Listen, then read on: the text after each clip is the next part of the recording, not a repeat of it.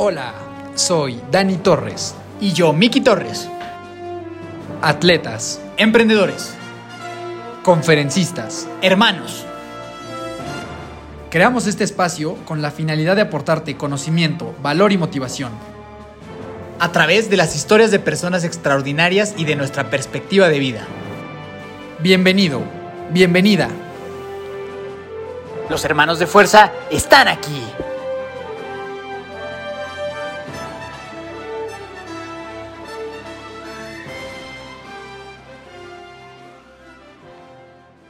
Mi estimada familia de fuerza, ¿cómo están el día de hoy? Un lunes más, súper contento de estar aquí. Te saluda Dani Torres, Daniel Torres, ya lo sabes, como todos los lunes. Recuerda que ya nos puedes calificar en Spotify con 5 estrellas y que nos ayudas muchísimo. Miki, saluda por favor a todos. Mi amadísima familia de fuerza, ¿cómo están? Aquí Miki Torres, sumamente feliz de saludarlos en, en, otro lunes, muy emocionado por dos cosas. La primera es que tenemos un tremendo invitado con una tremenda historia y el cierre de este episodio está buenísimo, una conversación muy buena y que seguramente eh, a todos nos puede llegar. Y la segunda razón por la que estoy muy emocionado es porque el día de mañana damos banderazo de salida en la preparación rumbo al medio maratón del rock and roll en Toluca el 8 de mayo. Así que si tú estás escuchando esto, todavía estás a tiempo de unirte y prepararte y, e, e iniciar con nosotros en esta gran aventura. Te puedes unir con nosotros en even.mx, diagonal hermanos. No te lo pierdas, va a estar buenísimo y vamos iniciando. Así que mi querido Dani, por favor, platícanos de qué se habló el día de hoy. Efectivamente, en esta ocasión tuvimos la oportunidad de platicar con Pedro Prieto. Pedro es conductor, modelo y actor de televisión y teatro. Ha participado en diferentes programas, series, películas y obras de teatro. Además, es host del podcast Auténtico, el cual te recomiendo mucho que escuches. En el episodio del día de hoy hablamos principalmente de cómo funciona la industria del modelaje varonil, lo importante que es aceptar que está bien no estar feliz siempre, el positivismo tóxico y cómo dar a los demás puede transformar tu vida.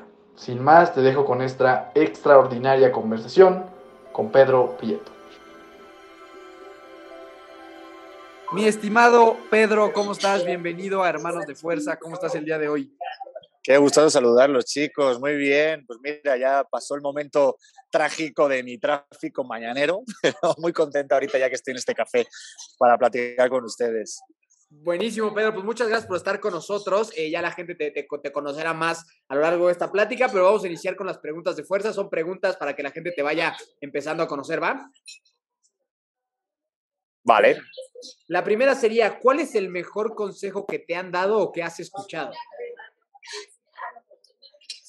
Uf, este, hubo una vez, bueno, ten, tengo muchísimos de mi mamá, de mi papá, de mi familia, pero, pero una vez un señor en una estación de tren, fíjate, esto creo que nunca lo he dicho, yo estaba haciendo un trabajo de una decanía hace años y había un señor mayor que siempre estaba en la estación de tren de Atocha, en Madrid, y un día eh, hablando con él, no me acuerdo por qué salió esa plática, me dijo, tú tienes que recordar siempre esto. Este, paso corto, mirada larga y mala leche. esto es lo, que te tiene que, o sea, lo, lo, que tienes que tener siempre en mente a lo largo de toda tu vida. Con eso te vas a salvar todo. Dice paso corto porque siempre tienes que ir poco a poco. Dice mirada larga porque tienes que estar siempre con una perspectiva atenta de lo que vaya a pasar y mala leche en cuanto ya sabes, o sea, creo, creo que se entiende, ¿no? Sí. Como un poquito de picardía, ¿no? Sí, de no ser sí. tan bueno y tener esa, esa picardía en la vida. Y se me quedó grabado para siempre. Paso corto, mirada larga y mala leche. O sea, no sé por qué se me quedó grabado eso. Está bueno. Y, y aparte era, era, un desconocido. Era totalmente un desconocido, un señor que estaba en la estación de, de, de, tren, que lo veía todos los días que trabajaba en esa activación que hice, no me acuerdo de qué era. Y a mí me gusta mucho platicar de repente con, con gente que no conozco y tal. Y entonces pues, me, me late hablar con él y, y, y, se me quedó grabado para siempre, no sé por qué. Está buenísimo. Ahora, mi pequeño estimado Pedro, lo contrario, el peor consejo que te han dado o que has escuchado. Eh, ay, mira, pues no sé qué, qué, qué, me hayan dado, pero creo que yo, por ejemplo, ahorita que estoy muy metido en esta parte de, de, de ver lo que, es, lo, que, lo que pasa en las redes, que creo que hay una especie de, de ola de positivismo y mira que yo soy una persona muy positiva, ¿no? Pero ese positivismo tóxico siento que hay de que todo tiene que salir bien y que pongas buenas caras y que, y que lucha y tus sueños se cumplirán y cosas así. Creo que de repente toda esa, esa ese contenido que hace que se infle esas expectativas tuyas, creo que es el peor consejo que puedes tener, ¿sabes? De subir tanto tus estándares que luego al final te puedes deprimir, ¿no? Y tanto de que todo va a salir bien, venga, sonríe, venga, lucha y pon una buena cara y todo va a salir, y todo te resultará como tú quieres. Y creo que la vida no es así. Entonces creo que ese es un consejo que habría que tenerlo con mucho cuidado. Sí, muchas gracias. Vientos, vientos, totalmente de acuerdo. Y que eso, que eso sucede mucho hoy en día, en donde todo el mundo parece que estamos en Sí, ¿no? hay que ser un poco realista y tampoco irnos al pensamiento mágico de que todo va a salir bien porque sí. De acuerdo, totalmente. De acuerdo. tampoco soy pesimista, ¿eh?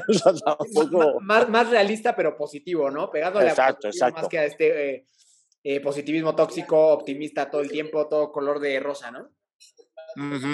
Sí, como que hay que tener cuidado porque siento que hay una delgada línea en la que si eres de un lado o eres del otro. Y no, tampoco hace falta ser rojo o negro, o sea, no hay que irse a, a unos bandos, a unos extremos. Siento que, que ahorita más que nunca hay que tener mucha conciencia de que hay mucha gente, muchos contenidos que te dicen, que te venden, que tienes que, que hacer ciertas cosas o ciertos, eh, digamos, eh, rutinas o tal que tienes, y a lo mejor no, ¿sabes? A lo mejor no, no es lo que tienes que hacer. Entonces realmente es como más buscarse hay que estar en la delgada línea, de tampoco ni pesimista ni tampoco muy loco de que todo va a salir bien. Vientos. Siguiente pregunta, ¿tienes mascotas?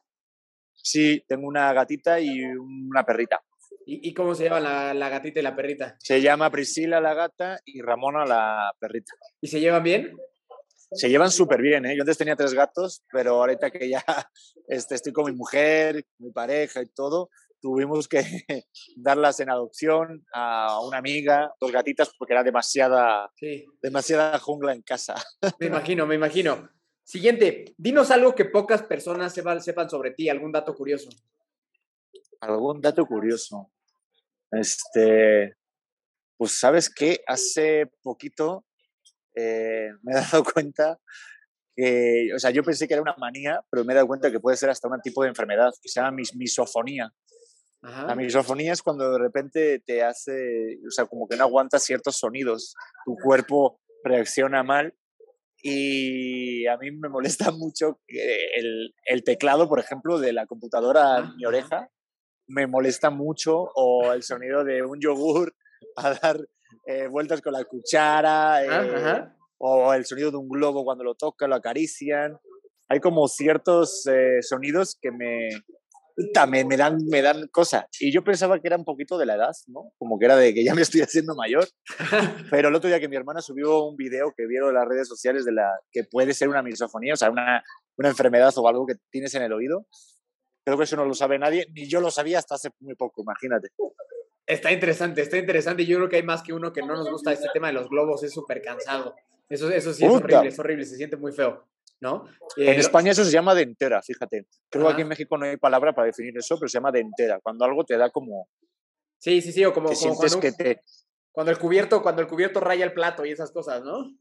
Oh, Dios mío, eso me muero. Solamente de pensarlo ya me da cosa más. Sí, sí, sí. Vientos, vientos. Eh, siguiente, si pudieras invitar a cualquier persona del mundo, viva o muerta en la historia de la humanidad, a tomar un café, ¿a quién sería?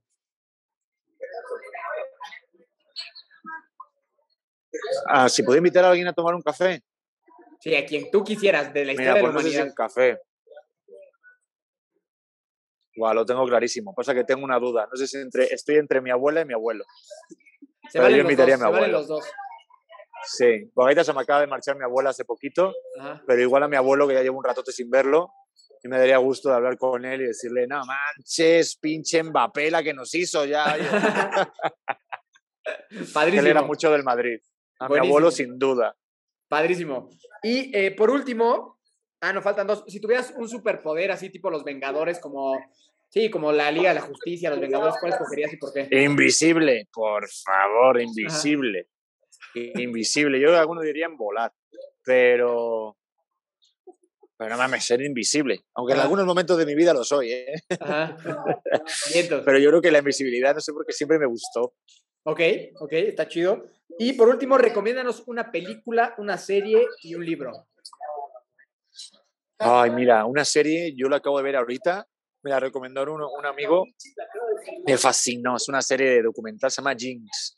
Okay. Es de un asesino, no sé si la han visto, ahora está No. en HBO, estaba en Netflix antes. Brutal, creo que ha sido la mejor serie que he visto documental de, de un asesino. Es un asesino multimillonario, o que al menos dicen eso en el documental, y está muy fuerte, está muy Ok. fuerte su historia, ¿eh? Ok. muy fuerte. Y esa sería como la serie así que les recomiendo. El libro, ahorita me estoy terminando un libro que se llama Por si las voces vuelven, de Ángel Martín. Es un autor español y está en número dos después de la biografía de Will Smith. Eh, es un libro muy valiente sobre los trastornos mentales. Él habla de, de, de toda esa parte de la depresión y de la alteración mental y todas las enfermedades que pueden causar y que pues, obviamente la gente no lo dice públicamente. ¿Y, y qué más me dijiste? ¿Una película? Una película.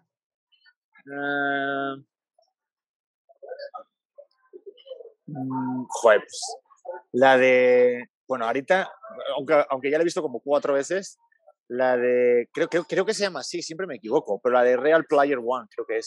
Sí, O sí, Real sí, Player, Player Player. Sí, sí, sí. Esa, esa es la de Steven Spielberg, que justo hace como, ¿qué? Cinco años o sí, hablan de lo que está pasando ahorita. Habla del metaverso. Spielberg ya se adelantó a unos años antes. Me encantó la película, creo que fue un fracaso no fue tampoco tan exitosa. Pero ahorita, no manches, la gente que lo pueda ver, creo que está en Amazon, este, chéquenla porque tiene mucho sentido lo que está pasando hoy en día. ¿eh? Bien, sí, es un peliculón. A mí también me A mí me encanta. un montón. Sí, es buenísima, buenísima, buenísima. Pero bueno, esas fueron las preguntas de fuerza, entonces vamos a, darle. Joder, preguntas Correcto. de fuerza, así se llama esto. Preguntas Las de fuerza, preguntas de fuerza ya fueron contestadas con maestría. Ah, qué bueno. Mi amadísima familia de fuerza, aquí Miki Torres, muy feliz de interrumpirles brevemente el épico episodio que estás escuchando para contarte una pequeña historia. Esta fue en el año 2017, cuando por primera vez corrí un medio maratón. Llegué sin entrenamiento estructurados, ni calzado adecuado, la verdad sin mucha idea de lo que estaba haciendo, pero con muchas ganas de cumplir ese sueño que en ese momento lucía imposible. Para alguien con cero historial deportivo, con seis meses de haber dejado de fumar una cajetilla diaria y que había sufrido de sobrepeso y alcoholismo. Pues así, así enfrenté mi primer 21K, que la verdad sufrí muchísimo. Llegué viendo estrellitas a la meta literal. Por no tener un buen calzado, no pude caminar bien los siguientes 15 días, pero a pesar de todo eso, ese día cambió mi vida para siempre y me hizo darme cuenta de lo maravilloso que es el cuerpo y lo mucho que mentalmente nos limitamos y también la poca fe que llegamos a tenernos. Así que hoy te quiero hacer una invitación a que creas en ti, a que te atrevas a hacer algo que nunca has hecho, a correr el medio maratón de rock and roll el 8 de mayo en Toluca. Y para que no te pase lo que a mí, te invito a unirte a Hermanos de Fuerza, donde junto con nuestros socios de IBEN podemos acompañarte a lograr tus sueños y hacer cosas que parecían imposibles. No lo pienses y ve directo a iben.mx diagonal hermanos y únete a esta gran familia. Así que no me queda más que agradecerte a ti por escucharme, a Iben, a Cadence Pro y a RBMX por ser nuestros patrocinadores y hacer esto realidad. Ahora sí, te dejo con el épico episodio y pues nos vemos en la carrera.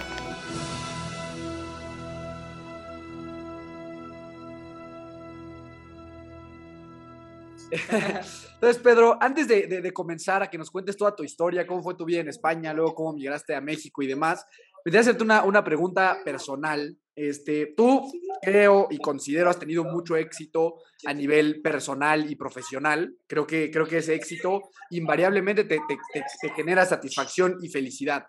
Pero estás muy próximo a ser papá. Entonces, ¿cómo compararías esa felicidad que sientes de ahora próximamente ser padre a todo lo a lo mejor que has vivido previo de felicidad, pues profesional, personal y de éxito y de crecimiento? ¿Cómo podrías hacer la comparación entre esas, esas dos, esos dos eh, episodios o periodos de felicidad? ¿Cuál es más grande? Qué buena pregunta. Mira, pues es un buen tema, ¿eh? Porque, porque uno siempre compara, ¿no? Y, y, y dice, qué tipo de felicidad hay, ¿no? La laboral, la personal. O sea, yo me considero una persona muy feliz, pero sí esto a mí me, me voló la cabeza. Yo siempre quise ser papá y tener familia y de repente cuando pasa todo tan rápido, eh, porque, porque sí, o sea, siento ahora que como que los días me pasan mucho más rápido, todo ha sido una velocidad impresionante desde que me dijo mi mujer que íbamos a ser papás, eh, cómo ha avanzado la, la evolución en nuestra, no sé, en nuestra pareja, con nuestras familias, cómo se han juntado en Madrid, nos juntamos todos en Navidad. Estoy muy feliz y son distintos tipos de felicidad totalmente y creo que esta es la mayor felicidad que te puede dar la vida. Creo que el mayor proyecto que puedes crear tú es tener tu propia familia. Creo que nada se compara. Digo, por mucho que te paguen muy bien en un sueldo en algo que te gusta hacer, si tienes una familia y una base bien padre, creo que eso, eso no se compara nada más. Creo que lo que viene después es algo que viene a añadir o a sumar, pero que la base, ¿sabes? O sea, como que la, creo que lo más importante es tener eso y eso a mí me, me, llena de mucha satisfacción. Yo cuando, cuando tengo ansiedad o me entra esa, esa parte de a dónde va la cosa o, o esa sensación de perdido o hasta ese miedo, yo le digo a mi mujer, le digo, yo toco la panza, pienso en ti y en el niño y se me quita. Y eso es mágico, y eso que todavía no, no, no ha nacido, porque por los papás que he estado hablando, si de repente le ves la cara los ves en la cuna o te dicen papá o creo que es impresionante, ¿no? Pero sí hay como una especie de, miedo, respeto, responsabilidad, eh, ganas de estar a la altura. Entonces todo eso se transforma en, en un combo que se sobrepasa y se, y se, se compensa con, con, la felicidad de, pues de, pues de también tener una mujer que, que, es una relación sana, ¿sabes? Que sé que estoy eligiendo la mejor mamá que puedo tener, yo en mi familia, o sea, entonces, esa sensación es indescriptible. Porque es muy difícil, ¿eh, chicos? De verdad, este, poner palabras a sentimientos, emociones, porque yo lo puedo decir de una manera y tú lo vas a entender de otra manera en función de lo que tú entiendes por las palabras que digo, ¿no? Pero para mí es algo sublime, es algo impresionante. Es lo mejor que me puede pasar en la vida, es ser papá y tener una familia con la mujer que tengo. Eh, qué chingona respuesta. Está increíble, sí, justo, justo por ahí lo quería llevar. Y ahorita, Pedro, antes me, surgió otra, otra pregunta. Tú ahorita mencionaste algo de la ansiedad y antes mencionaste este libro relacionado a este, problemas mentales, salud mental y demás. ¿Tú has batallado con algo de, de, estos problemas? Este, no como tal, pero si te lees el libro te das cuenta que de alguna manera todos estamos un poco locos. Exacto. O sea, el libro es brutal, ¿eh? De verdad se lo recomiendo a todos los que estén escuchando esto, el libro de Ángel Martín, por si las voces vuelven es, es impresionante cómo te, identificas, porque tampoco quiero, quiero el libro, pero sí obviamente lo llevó a un extremo de su vida personal, pero todos los episodios que cuenta y de cómo maneja su perspectiva de la vida cuando alguien se supone que se vuelve loco o pierde la cabeza, no estamos muy lejos todos de, en algún momento estar un poquito locos. Y eso es lo chingón del libro, ¿no? A mí no me ha pasado como tal, pero sí tengo mis momentos. O sea, igual que yo estoy contento y feliz, también tengo mis momentos en los que escuchas tus voces, no de una manera como puede ser como una enfermedad mental, como ya algo consciente de que estoy escuchando voces que alguien me esté hablando, pero sí, obviamente todos tenemos esos pensamientos, ese run run en la cabeza, que son el que nos dice, vamos por el buen camino, lo estás haciendo bien, no vales nada, hoy no te levantes de la cama, hoy el mundo te caga. Pues todas esas voces creo que todos las hemos escuchado en algún momento, ¿no? Y en, en ese sentido sí, sí me siento identificado en cuanto, en cuanto a ese, esa, esa, esa marea mental ¿no? que tenemos todos los días. Que al final, desgraciadamente, la tenemos para bien o para mal en función de lo que vemos. O sea, o lo que escuchamos o con las relaciones personales que tenemos.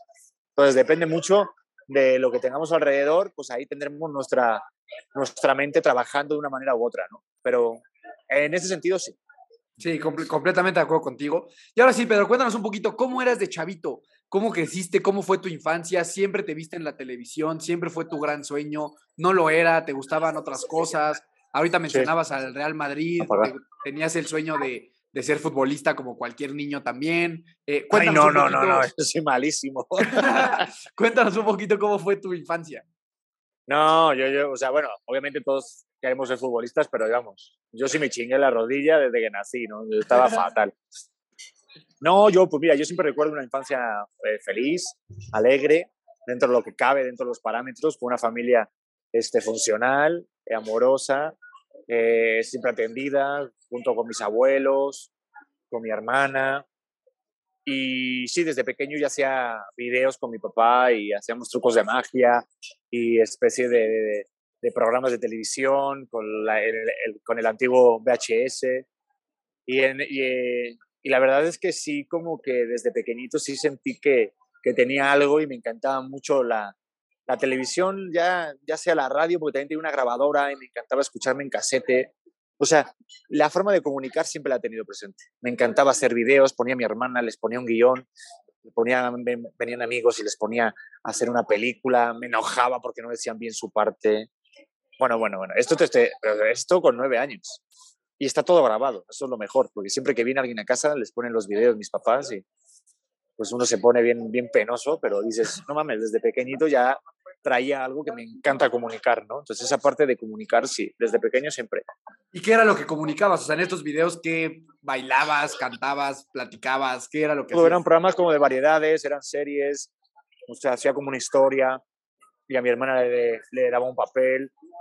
Luego hacía como imitaciones de programas, hacía trucos de cámara como...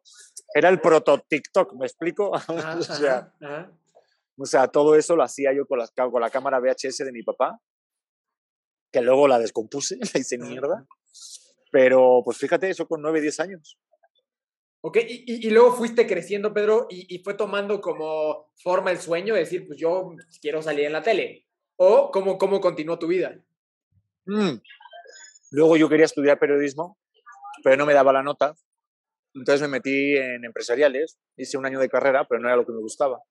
Entonces lo que hice fue esperarme un año salió la carrera de periodismo nueva en la Universidad de allí de Madrid y estudié la carrera. Y eso a mí siempre me llamó mucho la atención. Hasta me metí un año para, para hacer eh, actuación y, y, terminé la carrera después de seis años. Eh, tuve un año por ahí sabático, porque me acuerdo que me dejó una novia, no sé qué, y entré una tristeza, bueno, X. Pero hice seis años de carrera de periodismo y, siempre, siempre quise dedicarme a algo así. Lo que pasa es que la vida me llevó por el lado del modelaje y quedé en un, en un certamen que se llama Mister Madrid allá. Y entonces quedé ahí, me acuerdo que me, me, me dieron un book, eh, me hicieron las primeras fotos profesionales, hice un par de comerciales en España, en Portugal, en Italia. Y de ahí pues salió mi oferta de irme a la India y me fui a la India un año a vivir a trabajar como modelo y como actor de comerciales. Y, y, de ahí surgió todo. Al final, ¿quién me iba a decir a mí que cuando estaba en la India, un chico francés me dijo, tienes un buen perfil para México y me vine para México? Fíjate qué historia. Oye, oye, Pedro, y, cuando, cuando te fuiste a la India, que, o sea, ¿por qué tomaste la decisión de irte a la India? ¿Para experimentar cuántos años tenías? Me imagino que estabas bien joven. Estaba 24, 23, pues el hambre está canija, el hambre está canija. ¿eh? Eh, me fui a estudiar un, o sea, para ganar dinero para pagar un máster, porque allí en España si no terminas con un máster, tu carrera es muy difícil meterte en, un canal o que te, que te den chamba, ¿no? Entonces me metí ahí, o sea, fui para allá, pero la vida me fue por otro lado. Entonces lo que, se iba, lo que iban a ser tres meses se transformó en un año y, y bueno, y crecí muchísimo. Personalmente siento que fue todo, otro despertar y, bueno, y ahí surgió la gran oportunidad de venirme para México, también por una agencia de modelos. Y no lo pensé, ¿eh? Llegué a España dos semanas, me dieron la visa y todo y me vine para México. Y, ya son ocho años. Y, acá, ya, acá, en México ya tenías un trabajo, o sea, te dijeron, ya estás contratado, nos gusta tu perfil. Nada, nada, nada. No, no como, como funcionan estas agencias es que te dan, te, da, te ponen el vuelo, te dan una, una, una paga semanal y de ahí tú tienes que ir recuperando con tus trabajos que hagas.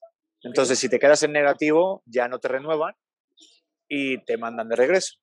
En mi caso, sí fue negativo. O sea, realmente lo que pasa que como tenía muy buena relación con la gente de la agencia, les confiaban en mí mucho, en que me decían que tenía muy buena actitud, que tenía muy buen carisma, que tenía muy buena predisposición. Me lo renovaron un año más, pero ahí surgió la oportunidad de meterme en una dinámica en el programa hoy y, y mi camino fue por otro. Entonces ya dejé el modelaje y me metí más en la conducción y ya no tuve que depender mucho, de bueno, nada de la agencia para renovar mi visa porque ya me la renovaba Televisa.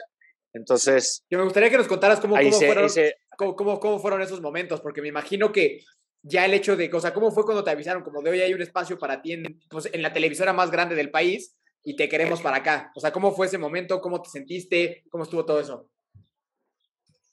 Puta, me acuerdo perfectamente ir en el Uber, que de hecho me, me dio una vueltota y me se equivocó de camino, me fui más me, me, fui lejos, luego tuve que regresar. Llegué, vi todas las fotos de todos los que todos los conductores y actores en, entrando por la puerta uno y recuerdo tener el sentimiento de decir yo quiero estar en la pared. O sea, yo quiero estar ahí. Y me acuerdo que me ponían música en mis audífonos, me motivaba con ganas de decir, yo quiero estudiar en el SEA y quiero que esté mi foto y que tener mi nombre en la placa. O sea, yo quiero ser alguien aquí, yo quiero hacer algo de valor. Y más que nada porque venía sin conocer a nadie, o sea, venía, iba una dinámica, a un programa que desconocía y, y empecé luego a estudiar en el SEA y no conocía a nadie. Tuve que ganarme el casting, la, la prueba de acceso, o sea, sí, sí, sí le eché todas las ganas. O sea, tenía mucha hambre. Tenía mucha, mucha hambre, muchas ganas. Eso me gustaría preguntarte, Pedro. O sea, ¿cómo fue ese proceso en el que dices, pues me voy a un lugar donde no conozco a nadie? ¿Quién sabe si vaya a haber chamba? ¿Quién sabe si, si me va a ir bien? O sea, mentalmente, ¿cómo fue ese proceso de decisión de decir, este, pues ahí voy?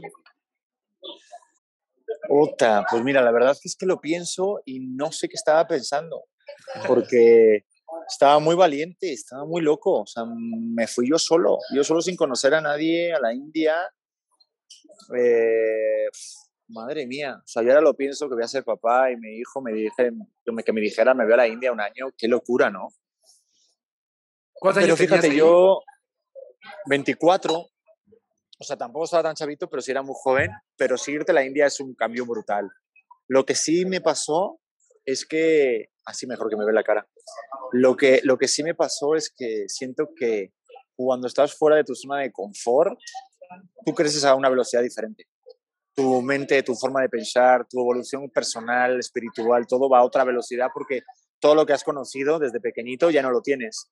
Entonces no tienes ninguna facilidad para, para adaptarte. Entonces tienes que, tu mente tiene que trabajar a otra velocidad y ver otras posibilidades para poder, ahora sí que sí, este, subsistir, sobrevivir. Y esto lo digo de una manera que, que sí hay que tener valor, pero da mucho miedo pero creo que tiene unos resultados muy buenos. Creo que, creo que si alguien quiere conocerse a sí mismo, tiene que irse a vivir a otro país en algún momento de su vida. ¿Por qué? Porque, es, porque tu cultura, tu educación, todo lo que te enseñaron, tus amigos, tus familias, todo lo tienes en tu lugar. Pero si eso rompe con todo lo que has tenido y tienes que dar al, vivir al día y, sobrevivir y seguir adelante sin todo eso, ¡buah! te juro que encuentras posibilidades y rompes límites tuyos que dices, esto no podría ser así, ¿no? Desde la forma de comer, desde la forma de, ver una película, desde la forma de, salir, las relaciones personales con esas personas, el ambiente. Es impresionante. Ya digo, en mi caso fue la India, pero hay muchas personas que viven en otros países durante un momento y creo que pueden entender lo que les estoy diciendo. Y aparte pasa algo bien curioso, que luego regresas y, y, todo sigue más o menos igual. O sea, ya, ya han pasado, por ejemplo, ocho años y ya sí empiezo a notar cambios. Ay, ¿sí me deja el cafecito, por favor? Este, por favor, déjenmelo. Gracias. Me quería quitar el café ya. o sea, siento que cuando de repente regresas, está todo igual. O sea, al final va a una velocidad en tu casa o con tu familia que es como más normal pero yo llego y, y, y, siento que soy otra persona. O sea, sigo siendo yo, pero es una evolución de mí mismo, ¿no? Y eso te lo da vivir en otro lugar. Oye, ¿y en la, en la India cómo te iba con la parte del modelaje? Es decir, o sea, pues la, la, la, gente allá físicamente evidentemente es muy distinta, ¿no? O sea, a lo mejor a lo que sería en España y demás. ¿Qué tanto pegue sí. tenías por allá? O sea, ¿qué, qué, qué tan, no. qué tan appealing eres tú para la gente de... Pues...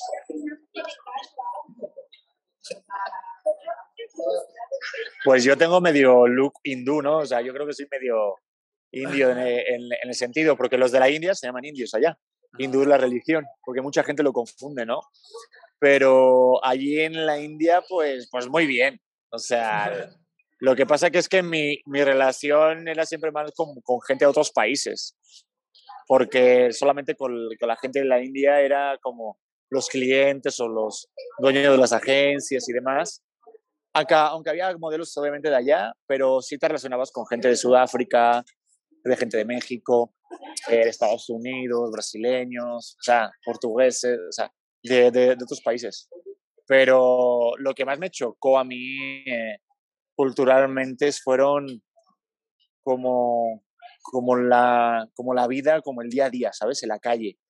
Sea, había una cosa que es que los, desde los olores, desde los sonidos, las personas, obviamente por todo este desastre que ha pasado el COVID, India ha sido de los que más ha sido afectado porque pues, no hay distancia social. todo el mundo va pegado, hay mucha gente, sobrepoblación.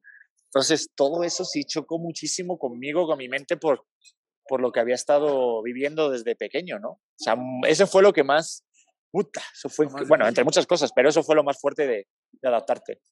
Oye, Pedro, y en la parte de, del modelaje tal cual, o sea, ¿cómo es, ¿cómo es esa vida? ¿Cómo es trabajar en esa industria? O sea, ¿es un mundo al que tú le recomendarías a alguien entrar? Porque se sabe que hay también historias ahí como, pues medio de miedo y así, pero tú hoy, con todo lo que viviste ahí, ¿es algo que tú le recomendarías a lo mejor ahorita a un chavito de 16, 18 años, hombre o mujer, que entre a, a trabajar en esta, en esta industria de modelaje?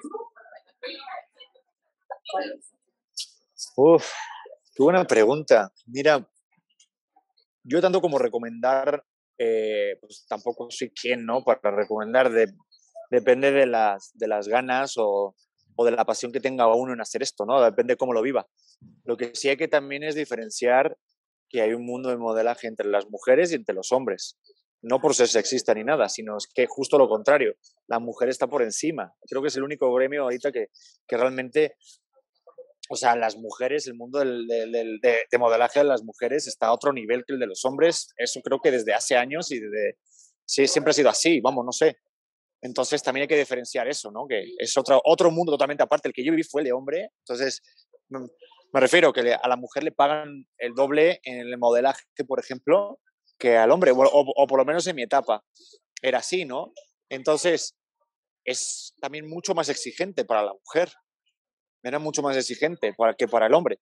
Pero, pero lo que hay similitudes de los dos mundos es que obviamente es muy superficial y es un mundo en el que hay que tener muy claro que si te gusta la moda y te gusta esa vida, te tiene que gustar. No te tiene que gustar lo de fuera de esa vida. Porque lo que ven es una portada, eh, que la gente posa o ven un desfile y ven fotos. Perdón. Luego ven fotos con algo, con una ropa cara o con una bolsa de, shooting y tal. Y hay un trabajo detrás que yo lo me ha tocado vivir de horas de, por ejemplo, de ensayo en, una, en un fashion show o en una pasarela, o horas de una sesión de fotos, tratamientos de repente complicados. Entonces, tanto como recomendar, puta, que se lo pensaran dos veces y que se enteraran bien de lo que es el mundo de, de dentro, no de, de puertas para afuera, ¿sabes? Porque eh, en, una foto salimos bien todos, pero horas y horas de, sesiones. O sea, es, un mundo duro. Oye, Pedro, aquí es que no sé si lo recomendaría, ¿eh? Sí, sí, sí, me imagino. Y en todo esto, evidentemente, el ser, el ser modelo implica que físicamente estés en una posición pues bastante destacada de alguna manera, ¿no? O sea, tienes que estar constantemente cuidando tu físico, tu apariencia, no solo del cuerpo, de la cara, de todo, ¿no? O sea, es como muy demandante, evidentemente, a nivel físico. ¿Tú cómo era o cómo es, si todavía lo haces igual, como tu rutina de cuidado personal? O sea, ¿qué tipo de ejercicio hacías? ¿Corrías? ¿Ibas al gimnasio? O sea, ¿cómo te cuidabas para estar como siendo competitivo dentro de la industria del modelaje? Mira qué buen tema, porque es que justo el, el, tema del modelaje es que nos metían a todos en, en un misma depa, o a todos, o, o varios modelos de la misma agencia, y vivías y compartías la, la, habitación como roomie con compañeros que te podían quitar el trabajo. O sea, yo he vivido con gente que era, si me daban la chama a mí, por muy bien que te lleves con el güey que, que, estás compartiendo ahí casa, pues claro, se lo quitas a él y viceversa.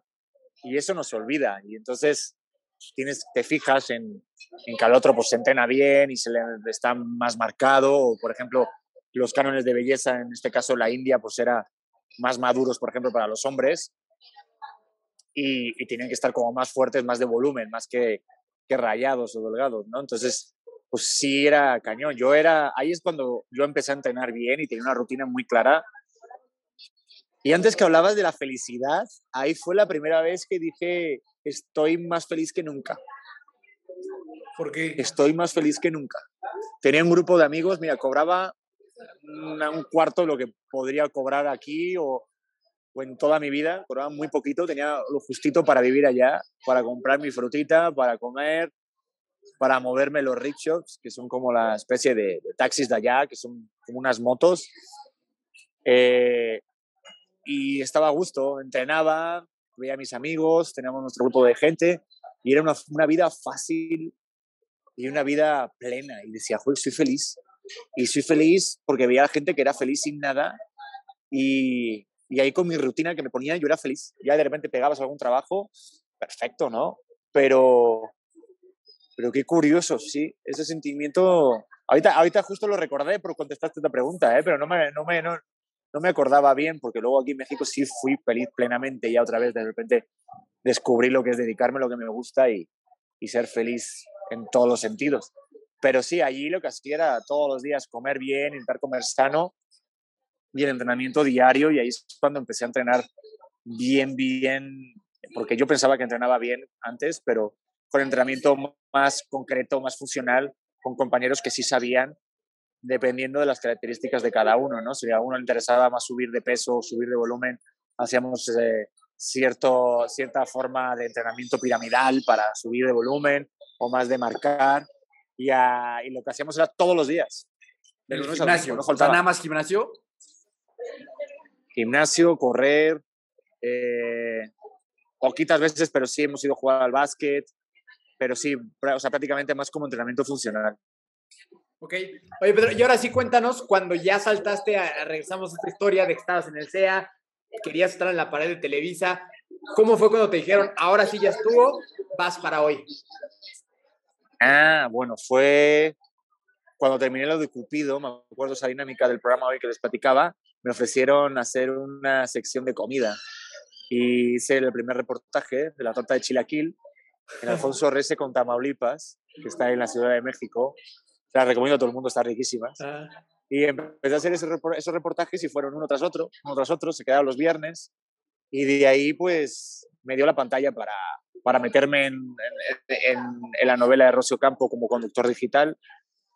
Y ahí me conoció Reinaldo, vio mi trabajo, hice una prueba con Natalia Telles, me quedé como conductor juvenil, otra temporada. Luego me metí en Reto Cuatro Elementos, me posicionó mucho más con la gente joven. De ahí volví a hoy con Magda Rodríguez. Luego estuvimos conduciendo Mira quién baila junto con Javier Poza. Y luego la última etapa mía de hoy, del camioncito, que era con la gente eh, que íbamos conectando con todas las colonias aquí de los alrededores de, de Ciudad de México. Y, y, todo eso fue ahí o sea, lo que, lo que lo acabo de contar como muy rápido, pero fue como una montaña rusa de emociones, porque al final te das cuenta de que una pequeña oportunidad como fue eso de Cupido desembocó en un montón de proyectos que ahorita pues forman parte de mi carrera, de lo que soy y por lo que me conocen aquí en México. Y es impresionante pensar lo que una pequeña cosita lo que puede detonar, ¿no? Te quería preguntar, eh, Pedro, justo desde de esa primera vez en hoy, porque sé que fue un evento para ti bastante, bastante interesante salir de Cupido ahí. O sea, ¿ahí qué pensabas? ¿qué pasaba por tu cabeza? Es como, es mi oportunidad, la voy a aprovechar. Eh, o sea, ¿cómo, ¿cómo fue esa primera experiencia ya en televisión, pues abierta en México? Ahora me cuesta un poco recordar bien, bien, bien. Lo que sí me acuerdo es que cuando estaba ahí, este, tenía que estar sin playera, con unas alas, me quedé una semana de conductor y era como un poquito penoso pero me di cuenta que si yo mismo, si, yo, si yo mismo no tuviera, o sea, si, yo mismo no, no tenía pena ni vergüenza, era la otra persona la que sentía pena, ¿no? Entonces yo tenía el poder. Entonces yo iba con mis alas y con mi sin playera y yo me sentía cómodo, o al menos intentaba estar lo más cómodo posible. Entonces la persona que estaba alrededor, eh, pues yo, yo, yo ejercía una especie de, de, de magnetismo de poder, ¿sabes? Porque si yo no siento vergüenza, o sea, si yo estoy desnudo y yo estoy a gusto conmigo, al final el que se siente incómodo es el otro no yo. Entonces, si así es como lo manejé esa semana. Fue un aprendizaje impresionante de, de lo importante que es ser generoso. Raúl Aracia, por ejemplo, fue uno de los, de los que más me enseñó esa parte de, de hablar del otro, que darle a brillar al otro y si ser generoso a la hora de conducir es, es básico, igual que en la, actuación, ¿no? Y lo que yo pensaba sobre todo era de, wow, quiero, quiero ser uno de ellos. Quiero estar en la mesita, quiero estar conduciendo, quiero estar ahí, y yo dije, yo, yo voy a estar ahí. O sea, yo me acuerdo que cuando hice el primer reportaje dije, yo quiero estar en esa mesa. Y años después, pues al final se cumplió ese sueño, pero con mucho trabajo. Justo eso, con mucho ¿cómo, trabajo. ¿cómo, fueron esos años de trabajo de, para, para llegar a esa mesa que tanto querías? O sea, porque yo creo que ahí es donde hay mucho aprendizaje para la gente, que a lo mejor te ven en la tele y te, saben quién eres porque te ubican de estar en, esa mesa, pero no saben lo que, lo que le tuviste que chingar para llegar ahí, ¿no? Y muchas veces la gente cree como que, ah, pues nada más llegas y ya. Y muchas veces renuncian por no querer hacer ese trabajo de años, pues que a todos nos cuesta llegar a donde queremos y que me encantaría que nos platicaras cómo fue para ti. Sí, es como la teoría del iceberg, ¿no? Que se ve lo de fuera, pero no se ve lo de dentro. Entonces, este, y tampoco conseguí ponerme en la mesa, porque la verdad que están otras personas que llevan mucho más tiempo y son conductores titulares, y es muy complicado, pero sí estar varios días de repente ahí con ellos ya es una, un éxito para mí personal y profesional porque aprendes un montón. Yo creo que todo lo que tienes que hacer durante todo ese tiempo es ver, observar, ver las, las herramientas que tiene cada gente como comunicador, porque en un programa en vivo lo que tienes es que no se puede parar. Entonces, tener eso siempre presente de que tiene que salir porque sale. Entonces, eso de un aprendizaje es muy fuerte para perder el miedo a equivocarte, perder el miedo a meter la pata en un vivo. Y a mí al principio yo me ponía muy nervioso a la hora de dar una, una mención larguísima, con pronter o sin pronter, y pierdes el miedo cuando te, cuando, cuando te da igual equivocarte. Y ya la televisión y los medios de comunicación ya están más hacia la forma de, de hacerlo lo más normal y lo más coloquial. Antes era como siempre la postura, hacerlo bien, y ahora justo lo que más llama la atención es cuando ves a alguien más humano. Y, eso, eso fue obviamente lo más importante que, que, aprendí para, para poder crecer. Y obviamente formarte mucho. Yo, por ejemplo, que vengo de otra ciudad, es ver televisión de hace años en México, porque toda la gente que está aquí pues tiene una cultura general que ya están acostumbrados a, a, a tratar ciertos temas en, una, en un programa como es el programa hoy, porque ya los viviste desde pequeño, ya naciste viendo la televisión, yo no, me tuve que adaptar muy rápido y ver ciertas personalidades, ver cierta historia de la televisión, cierta historia de, de México para poder comentar y tener información. O sea, es formarte todos los días y no creerte nada, ¿sabes? O sea, a lo mejor un día lo hiciste muy bien, pero el día siguiente llegas y metiste la pata y a la mierda y no vale nada, ¿no? Todo lo que hiciste el día anterior. Entonces, eso también es importante saberlo, que, que nunca vas a estar, nunca vas a estar eh, bien del todo. Siempre va a haber un momento en el que te baje el ego y te diga, ¡eh! Ya te equivocaste. Y eso es lo que tienes que trabajar para, para todos los días. Y obviamente hacer relaciones personales, o sea, relaciones públicas. O sea, aquí es de hacerse notar, de decir, hola, estoy aquí, oye, puedo hacer esto, y tener buena disposición, tener buena actitud. Eso es lo más importante. Y a veces es complicado porque dices, puedes buscarte un montón de excusas, ¿no? De, ah, porque será amigo de tal, ah, porque este güey es español, entonces, pues no sé, somos malinchistas. Y sí, o sea, puede haber una, una parte de que, de que juegue, ¿no? Ese handicap. Obviamente es mi persona. Dentro de Pedro, pues soy una persona que viene de fuera, aunque me siento ya mexicano y ya estoy más mexicano que muchas personas. Eh, pero obviamente yo sé que, mis, que, que, que Pedro como imagen, como producto, tiene muchas cosas que eso es lo que tengo que hacer que juegue a mi favor, no en mi contra. Y eso le pasa a todo el mundo, ¿no? Entonces yo, yo siempre soy de los que digo de, pues no juzgar al otro, no saber el camino que tiene, ¿no? Y hay que como ser un poquito humilde y formarte, o sea, formarse continuamente. Yo, yo estoy todo el rato intentando hacer cursos, aprender de otros, ver a los, a los que les va bien, por qué les va bien, y intentar crecer uno, ¿sabes? Y esa es la, la mejor fórmula.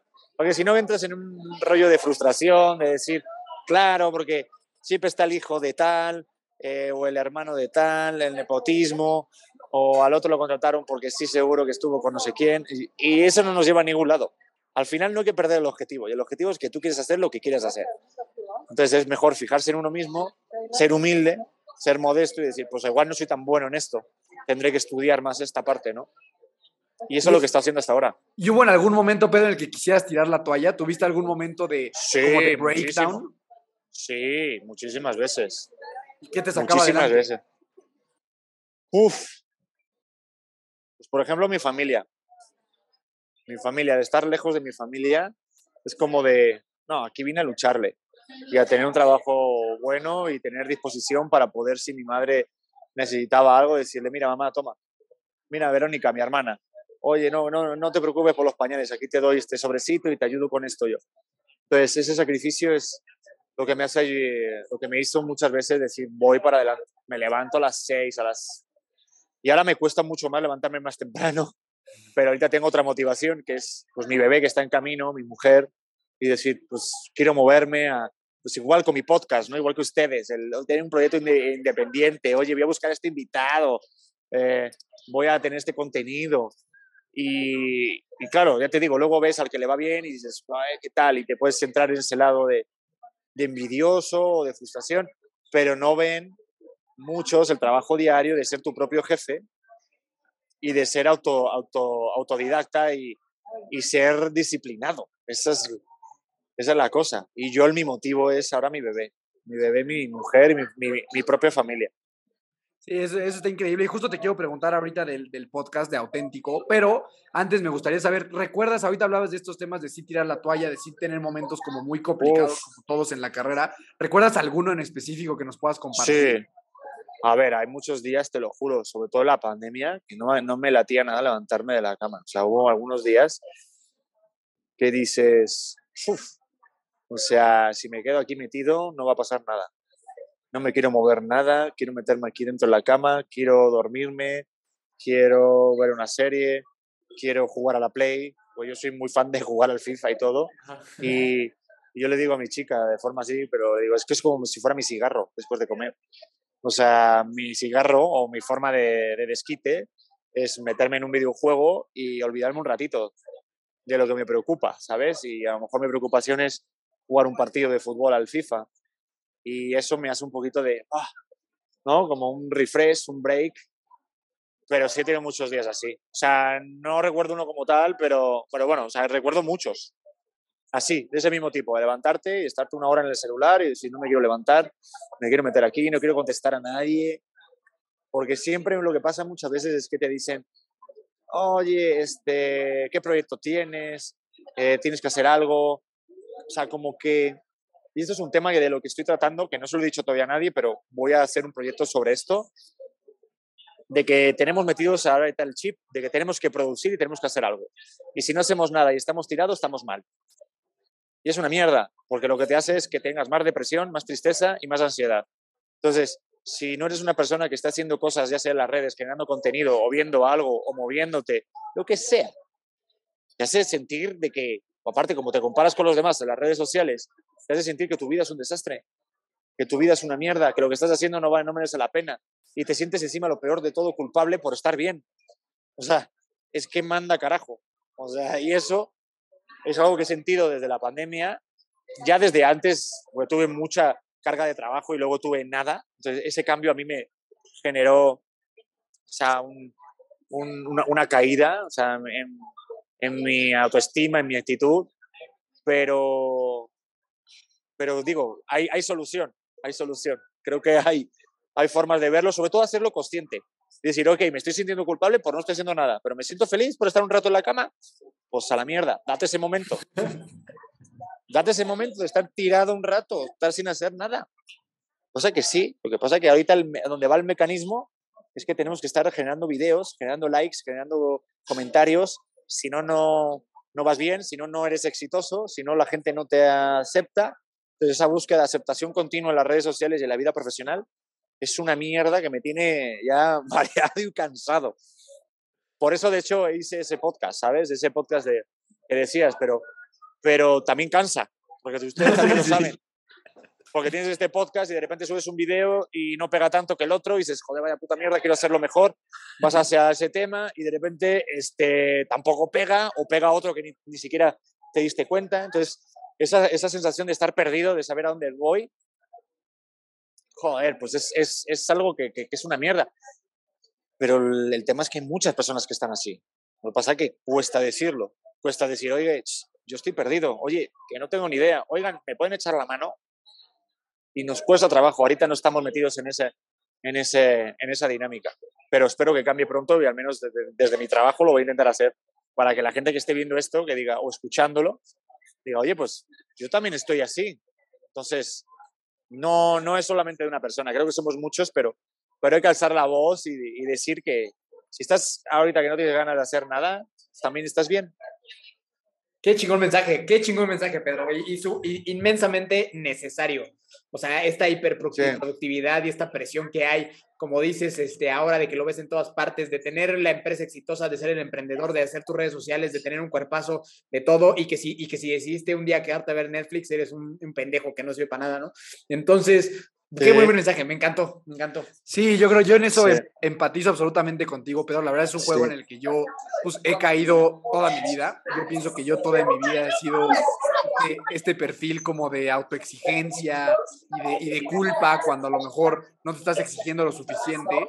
Un poquito lo platicábamos hace unas semanas, que es como, no es perseguir el horizonte al final del día, porque nunca, lo, nunca vas a alcanzar ese nivel de productividad máxima y de autoexigencia máxima. Siempre te vas a quedar corto y ese siempre quedarte corto siempre te va a hacer, hacer sentir mal contigo mismo, ¿no? Y entonces termina siendo mucho peor esta, esta constante carrera, esta constante caminadora de ser una mejor versión de ti mismo que de repente a veces aceptar y, tratar de estar en pausa unos, unos minutos por lo menos, ¿no? Sí, o sea, no, no, no, o sea no, no les ha pasado que están con gente que dices, yo que sé, con tu familia, con tu pareja, y estás diciendo, ay, tengo que mandar este mail, ay, tengo que mandar, eh, tengo que hacer eh, la edición de ese clip, ay, tengo que invitar a ese podcast, tengo que no sé qué, ah, este contenido estaría bueno. Güey, ya, ¿no? O sea, ya, la neta. De repente yo volteo y estoy en Madrid y veo a mi sobrina y se está tocando a la oreja y, y no está preocupada de nada y dices, güey, esa es la auténtica felicidad. Lo que pasa es que obviamente estamos en, un, en una vida que hay, que hay que moverse para poder pagar la renta y poder tener para comer. Eso me queda claro. Pero hay que mantener un balance. Hay que mantener un balance. Y, y, yo, y, ya, y ya les digo, es que mira, pues también les pasan a ustedes, me pasa a mí, pero a lo mejor hay otros que les pasa, pero no pueden decirlo. Y ese es el problema, que se lo quedan para adentro esto nadie lo dice, nadie lo comparte y se cree que de repente te metes en el, en el story, en, el Instagram y ves los stories y todo el mundo está feliz y está produciendo cosas y dices, pues vaya puta mierda, estamos todos contentos, felices y realmente luego por dentro estamos alcohólicos y deprimidos. O sea, digo, por decirlo así eh, bruscamente. Pero, pero sí, yo creo que, que, eso es lo que hay que tener eh, este, en conciencia. Y fíjate, esto, esto no, lo, no lo pensaba hacer, pero ahorita que voy a hacer una conferencia de TED Talk en, en marzo, tenía una conferencia ya escrita. Digo, espero que no se enojen conmigo lo de TED, pero voy a darle un cambio y voy a dar foco a este tipo de temas que creo que hace falta. Más que satisfacción mía por decir algo importante de compartir ideas, creo que es importante de repente hablar de cosas que la gente no se atreve a decir. Y esto es importante, ¿eh? El que no hacer nada también estás bien. O sea, si no haces nada también estás bien. Yo creo que eso es súper, súper valioso. La neta es algo que a mí me cuesta muchísimo trabajo. Y justo ahorita hablabas de esta, o sea, mencionabas la palabra balance. Para ti, ese balance, ¿cuál es? ¿Cómo se ve ese balance? Uf, ¿cómo se ve ese balance? Es que ustedes, o sea, no, que no sé si a lo mejor que les ha pasado que, que de repente como esta sensación de que dicen de los chakras, que estás como descolocado. No sé, si tienes una relación que no te lleva a nada y de repente te va bien en el trabajo, entonces dices, esto no está balanceado. Siento que, que, que e, e, esa sensación como descolocado, como si tuvieras una contractura en tu hombro, así llevando como a esa analogía de, de una lesión física, siento que eso pasa, ¿no? Espiritualmente o, o, tú en tu alma. Entonces, siento que el balance es cuando estás bien en tu casa, cuando tienes una buena relación, cuando tienes una buena cueva, un buen refugio, creo que eso da como, como para construir algo, ¿sabes? Entonces te puede ir mal lo demás, pero si esa base, en tu casita tienes una buena relación, unos buenos valores, una buena, una buena armonía en tu, en tu cueva, en tu base, creo que esa es la, la clave del balance. Estoy muy chingón. Estoy, estoy totalmente de acuerdo, Pedro. De verdad, creo que está. Sí, ¿no? Sí, sí, sí, totalmente. Y creo que es una muy buena. No estoy tan loco, ¿no? No, no, no, no, estoy totalmente de acuerdo. O sea, yo, o sea, personalmente te, te, les platico a la gente que escucha, pero yo me acabo de casar apenas y justo siento eso, ¿sabes? Como, como de que ahí está, ¿sabes? O sea, si en la casa, con mi pareja, con mi esposa estamos bien, todo lo demás, pues puede ir bien o mal la vida, ¿no? Pero si siempre regresas a este lugar de, seguridad, donde te sientes bien, donde te sientes amado, sin importar si eres súper exitoso o hoy no, no, hoy no te fue tan bien, de ahí puedes construir todo lo demás. Me gustó y me, me encanta el concepto. Exacto. O sea, imagínate, yo, yo estoy prometido ahorita. Entonces, igual, este, ayer tuve un día no tan bueno, la verdad, un poquito, de verdad, me pasó unas cosas la mañana, pero bueno. Pero la sensación de, de hablarle y decirle, no sé qué me acaba de pasar, de verdad, horrible. Este, estoy bajoneado, pero qué ganas tenía de llegar a casa, contárselo y el abracito y la sensación de, oye, pero aquí estoy protegido, ¿sabes? Y también como hombre dejarnos apoyar. Sí. Porque esta, esta sensación de que no, el hombre tiene que proteger, tiene que proveer, ok, puede ser cosas que tengamos metidos en nuestra amígdala, en nuestro cerebro por nuestra herencia genética, pero siento que también está chido cuando te apoyas tú como hombre en una mujer fuerte, ¿sabes? Y, se, y, y no te hace sentir menos hombre, todo lo contrario te hace sentir más orgulloso de tener una chingona mujer, ¿sabes? Y en mi caso yo lo digo con las palabras grandes, o sea, y en mayúscula, de decir, oye, qué, qué bueno el, el poder decirlo como hombre, oye, yo me apoyo en mi mujer cuando estoy mal, cuando estoy triste, es una crack. Y eso, eso está, está padre, ¿verdad? Así como, como aparte es, un- es una cosa de dos, no es un matrimonio, tú lo sabrás mejor que yo, pero, pero es eso, es de dos y no hace falta que, que uno sea como el que proteja al otro continuamente, sino es algo recíproco todo el rato, ¿sabes?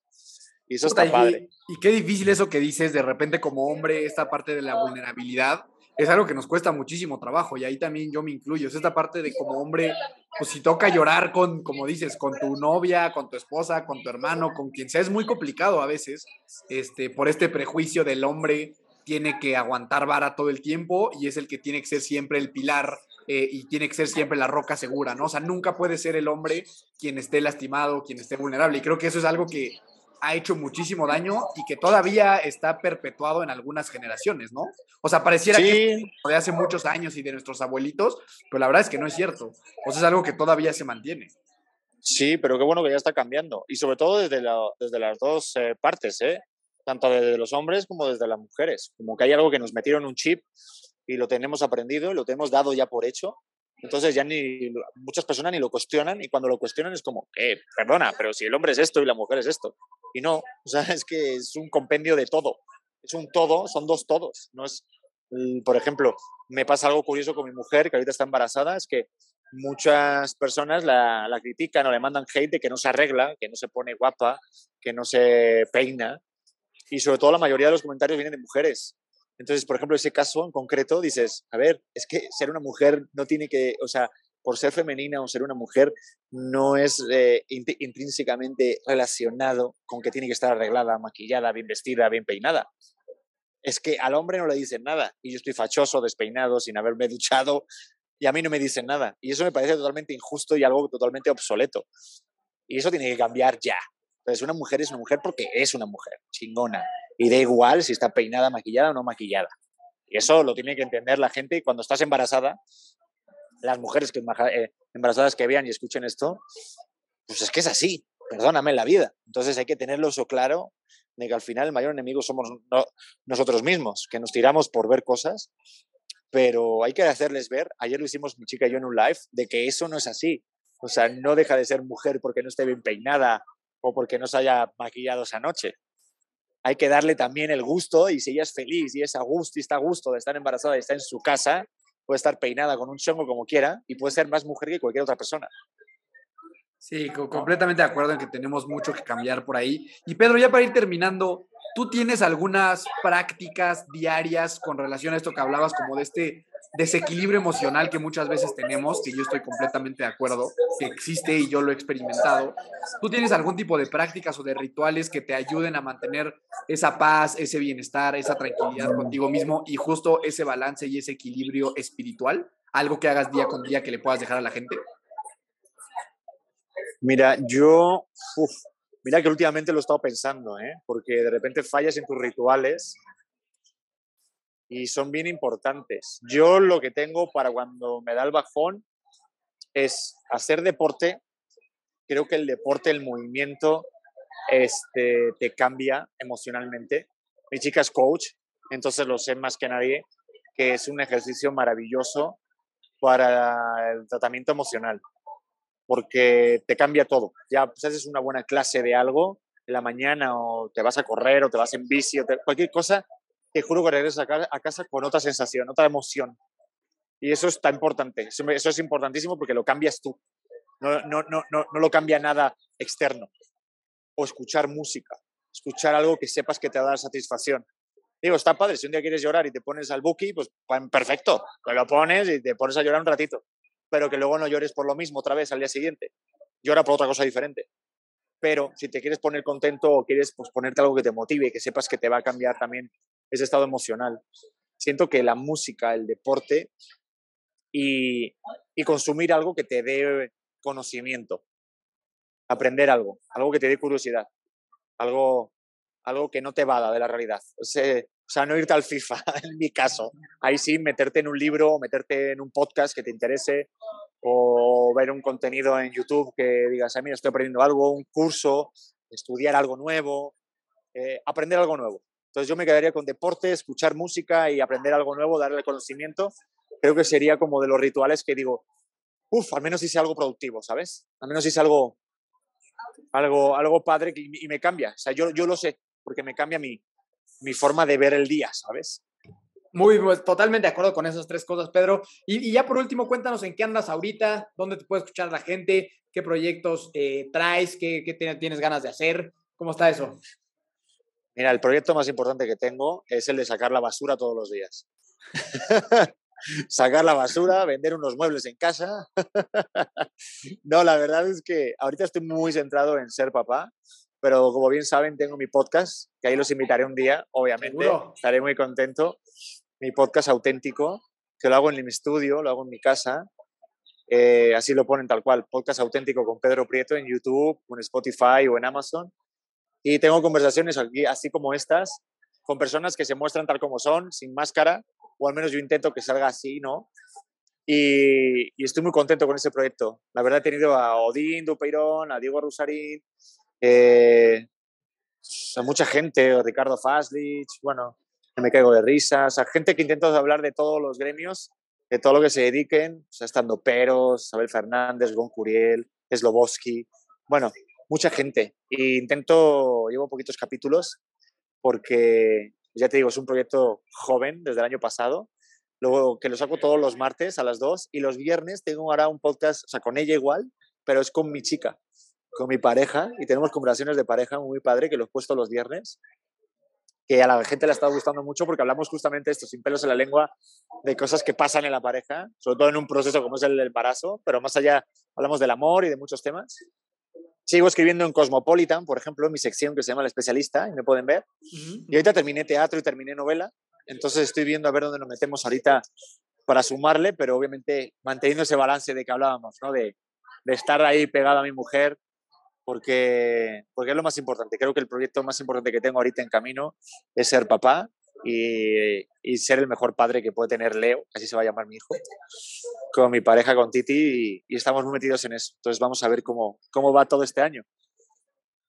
No, pues está, está, increíble, Pedro. Seguramente nosotros muy felices de estar ahí contigo en el podcast auténtico, teniendo otra conversación de estas que la verdad son bien divertidas. Siempre mi hermano y yo hablamos mucho de cómo lo mejor del podcast es de la gente a la que te rodeas, lo que aprendes. La verdad es que son proyectos súper divertidos.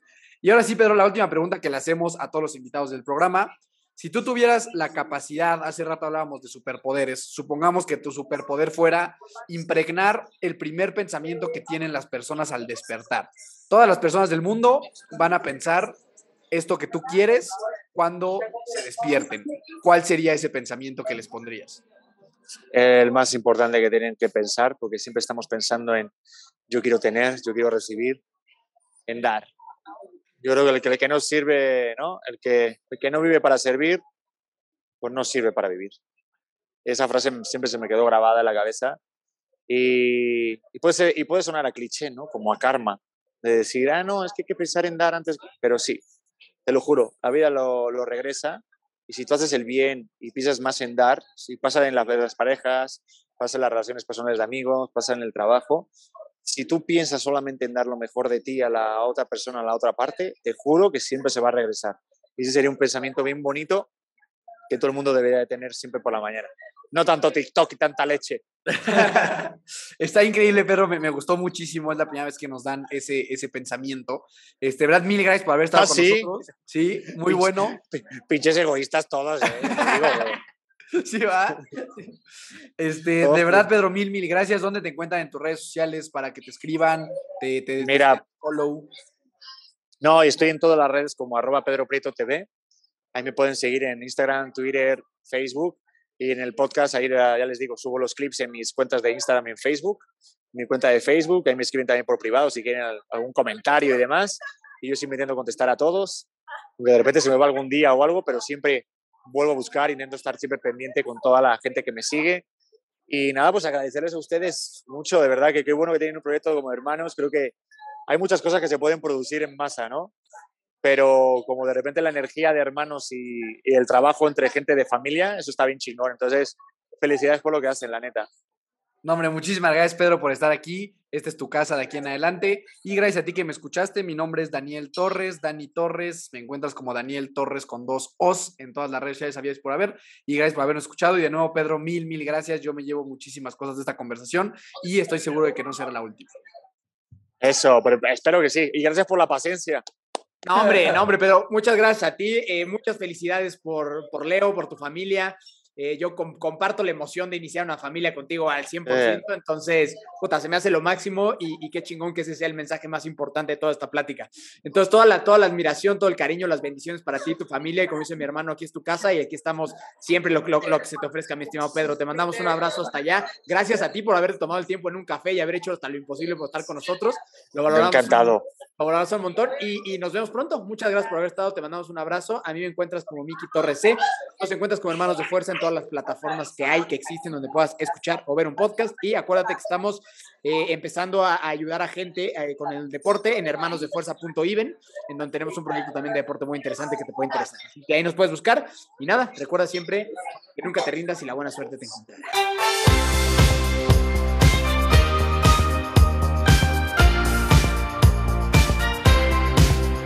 Na na